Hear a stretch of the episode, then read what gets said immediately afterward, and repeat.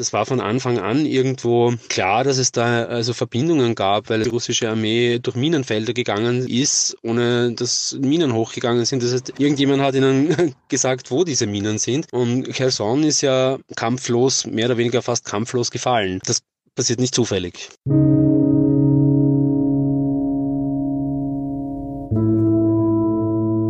Krieg und Frieden. Der Podcast zur Furche-Serie.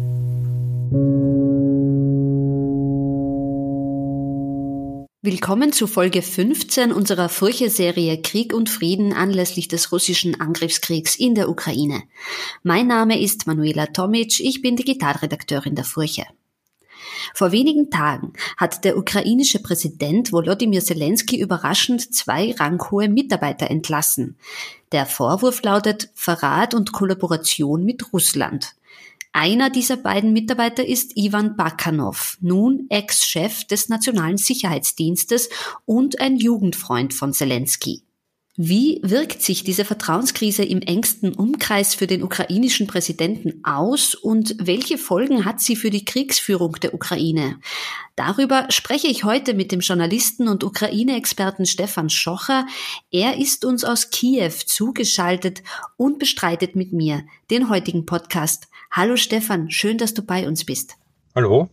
Du bist ja auf Recherchereise in Kiew. Vielleicht kurz zu Beginn. Wie spürbar ist der Krieg und wie sehr erkämpfen sich die Menschen in Kiew eine Art von Alltag? Ja, also Kiew versucht so eine, eine, eine sonder, sonderbare Normalität zu leben. Also das ist eine Millionenstadt von, die hatte mal bis zu sieben Millionen Einwohnern. Es sind weit weniger da momentan. Ähm, die Straßen sind aber voll, die Restaurants sind voll, äh, die Plätze sind voll. Es wird in den Parks am Abend äh, Bier getrunken und Studenten feiern ihre Spension. Ähm, was aber nicht darüber hinwegtäuschen kann, dass einfach an allen Ecken äh, Panzersperren, Sandsäcke und Betonverschläge äh, aufgebaut worden sind. Also die Stadt ist schwer verbarrikadiert. In die Stadt reinzukommen heißt auch einmal zumindest eine Stunde im Stau zu stehen an Checkpoints. Ähm, dann gibt's natürlich die, die, die, die Luftalarme und es gibt die Sperrstunde, also die die Ausgangssperre, die um 23 Uhr äh, beginnt, was für eine Stadt wie, wie Kiew, äh, die eigentlich niemals schlafen gegangen ist, eine sehr sonderbare Angelegenheit ist, weil dann wird es einfach wirklich totenstill äh, in diesem Moloch.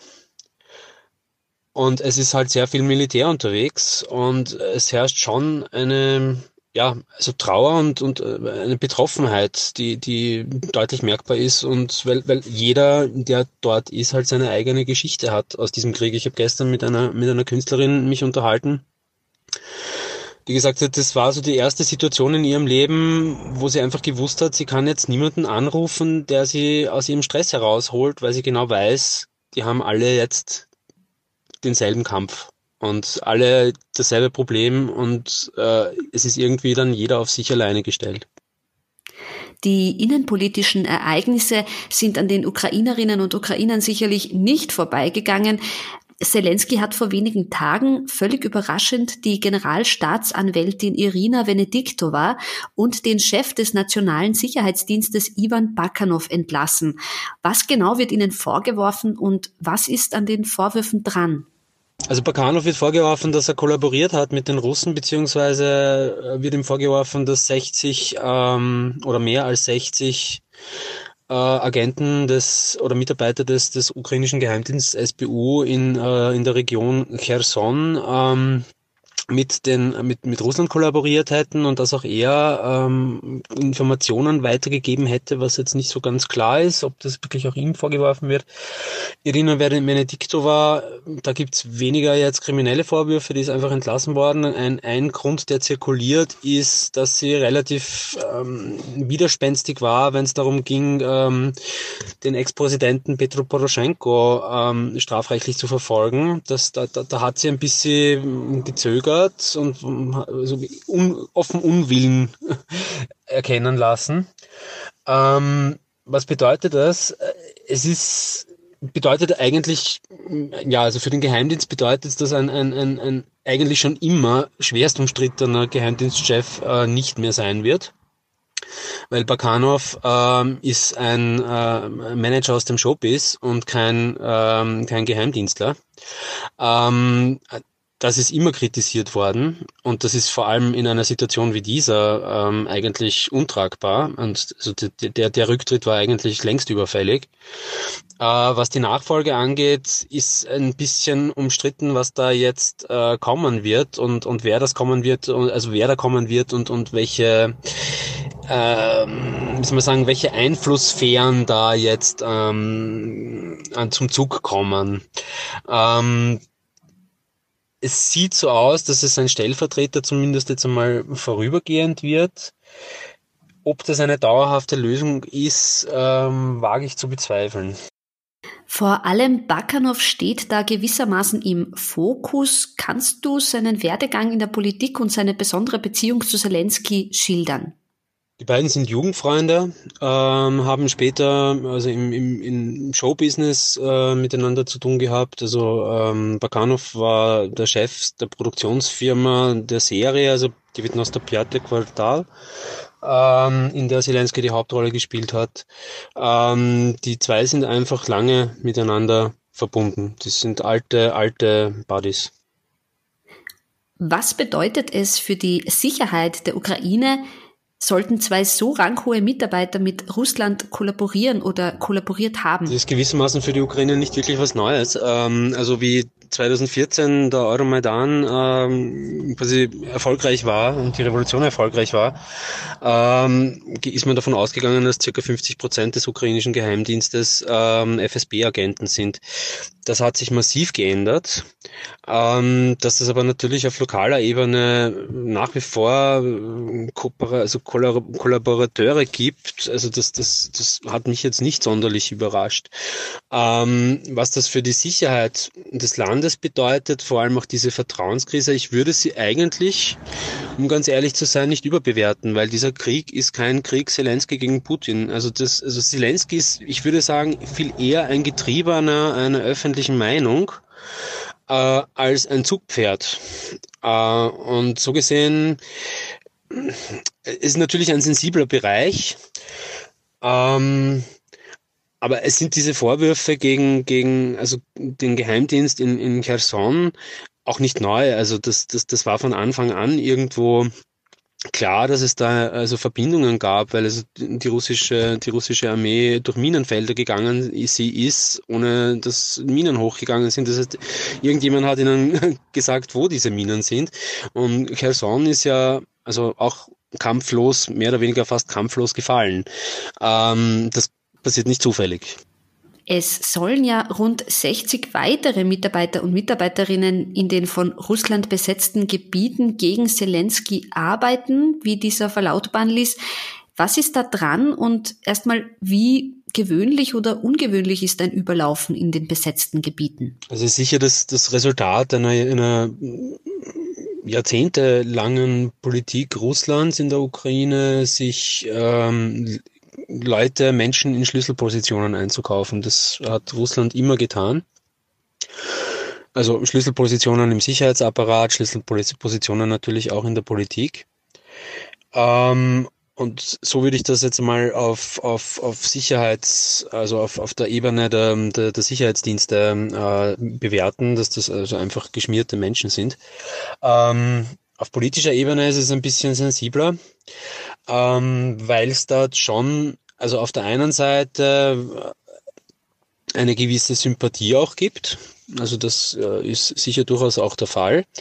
Und die paart sich dann mit einem, mit einer großen Portion Pragmatismus äh, und einer großen Portion Machtverliebtheit auch. Also es gab ja eine große Diskussion um den Bürgermeister in Cherson, der äh, ein Kollaborant ist, der aber selber dann auch immer wieder so ähm, populistische, pro-ukrainische Züge gezeigt hat. Also das war dann nicht so ganz eindeutig und im Endeffekt ist er dann auch verhaftet worden. Ähm, also so auf der, auf der Ebene der Lokalpolitik ist das eine nicht ganz so eindeutige Sache. Also der, der Bürgermeister im konkreten Fall zum Beispiel ist ein lokaler Unternehmer, es ist ein kleiner lokaler Oligarch, der hat Unternehmen Und er hat halt gesagt, ja, ich bin der Stadt verpflichtet. Ähm, ich schaue, dass diese Stadt weiter funktioniert. Ist das Kollaboration? Ist eine Debatte. Ist es zu einem gewissen Teil auf jeden Fall. Ähm, aber so eindeutig zuzuordnen, ist, es ist, es ist eine, sagen wir so, es ist eine heikle Geschichte. Was bedeutet dieser Skandal für Zelensky? Wurde er dadurch politisch geschwächt oder steht die Bevölkerung jetzt erst recht hinter ihm? Also die ukrainische Öffentlichkeit ist einmal äh, prinzipiell eine notorisch äh, hyperkritische. Und Zelensky hat sicher große Popularität, ähm, ist ein Star und ist wahrscheinlich populärer als alle anderen Präsidenten vor ihm. Also die Ukraine war immer ein Land, nach einem Monat war der Präsident im einstelligen Prozentbereich in Umfragen. Das ist bei Zelensky anders.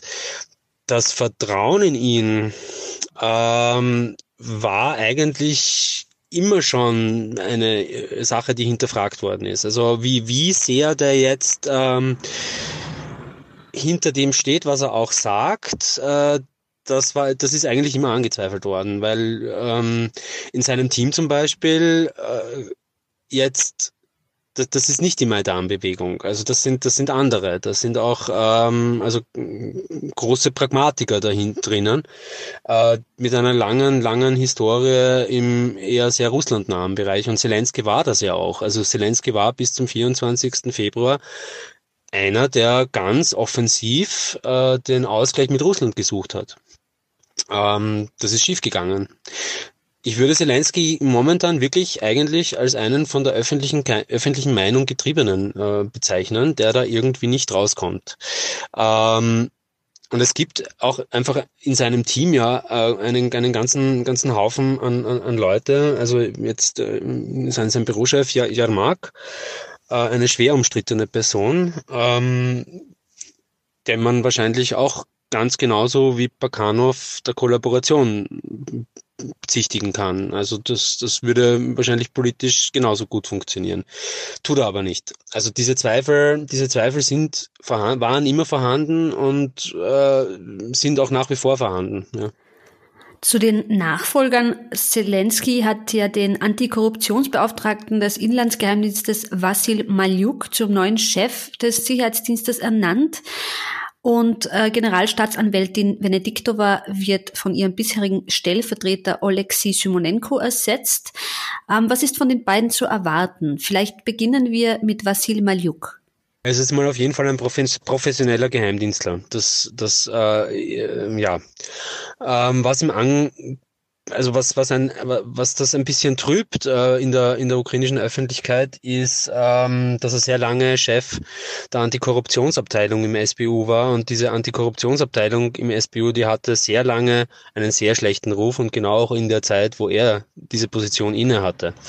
Ähm, er hat Verbindungen in alle möglichen Lager und es ist eigentlich relativ schwer vorherzusagen, äh, in welche Richtung das gehen wird. Ähm, also der Nachfolger von Venediktova gilt als Vertrauensmann Zelenskis. Ähm, äh, es zeichnet sich unter Umständen so ein Deal ab, äh, dass Geheimdienst und Staatsanwaltschaft quasi dem Präsidenten unterstehen und dafür die ähm, Korruptionsstaatsanwaltschaft, also diese, diese Ermittlungsbehörde NABU, ähm, endlich eine, also nachbesetzt wird, weil die ist eigentlich seit seit äh, sehr langer Zeit unbesetzt und eigentlich ähm, operativ nicht ja nicht intakt äh, und dass die ähm, eine freie, also eine eine unabhängige Besetzung werden wird. Das wäre, glaube ich, ein ganz ein ganz ein wichtiges Signal, weil äh, NABU hat eine wirklich gute Reputation, hat eine, hat hochprofessionelle Ermittler ähm, und wäre potenziell eine wirklich schlagkräftige Truppe, die momentan halt einfach ähm, stillsteht. Wie sehr bestimmen diese Personaländerungen das Kriegsgeschehen bzw. die Kriegstaktik in der Ukraine? Ich glaube eigentlich relativ wenig, ähm, weil der SBO unter der vorherigen Führung also die Führung des SBU eigentlich keine sonderlich große Rolle gespielt hat. Diese, diese, dieser Apparat aber trotzdem irgendwo einigermaßen, wie man sieht, effizient arbeiten kann. Ähm, was die Staatsanwaltschaft angeht, glaube ich, wird es interessant, weil ähm, es ja um die Aufklärung von Kriegsverbrechen geht und vor allem also um die, die Ermittlungen dazu. Und das ist ein schwieriges Feld. Ähm, da arbeiten relativ, also viele Einheiten und, und Strukturen äh, parallel und es gibt eigentlich noch keine so zentrale Stelle, wo das gebündelt wird. Also da, ich habe mit einem Ermittler jetzt geredet vor ein paar Tagen, ähm, ein Polizist, ähm, der sagt, ja, also wir sammeln, der SBU sammelt, die Militärs sammeln und die Staatsanwaltschaft sammelt. Es gibt keine zentrale Stelle, wo diese Informationen die Polizei, SBU, Armee, Staatsanwaltschaft zusammentragen, dann gebündelt werden und äh, systematisch verarbeitet werden. Das ist ein großes, großes Thema. Lieber Stefan, vielen Dank für das Gespräch und alles Gute nach Kiew. Liebe Grüße. Das war Folge 15 unserer Furche-Serie Krieg und Frieden. Auf furche.at slash podcast finden Sie alle Folgen zum Nachhören und wenn Sie die Furche abonnieren möchten, dann besuchen Sie uns doch auf www.furche.at slash abo. Mein Name ist Manuela Tomic, ich bin Digitalredakteurin der Furche. Vielen Dank, dass Sie dabei waren und bis zum nächsten Mal.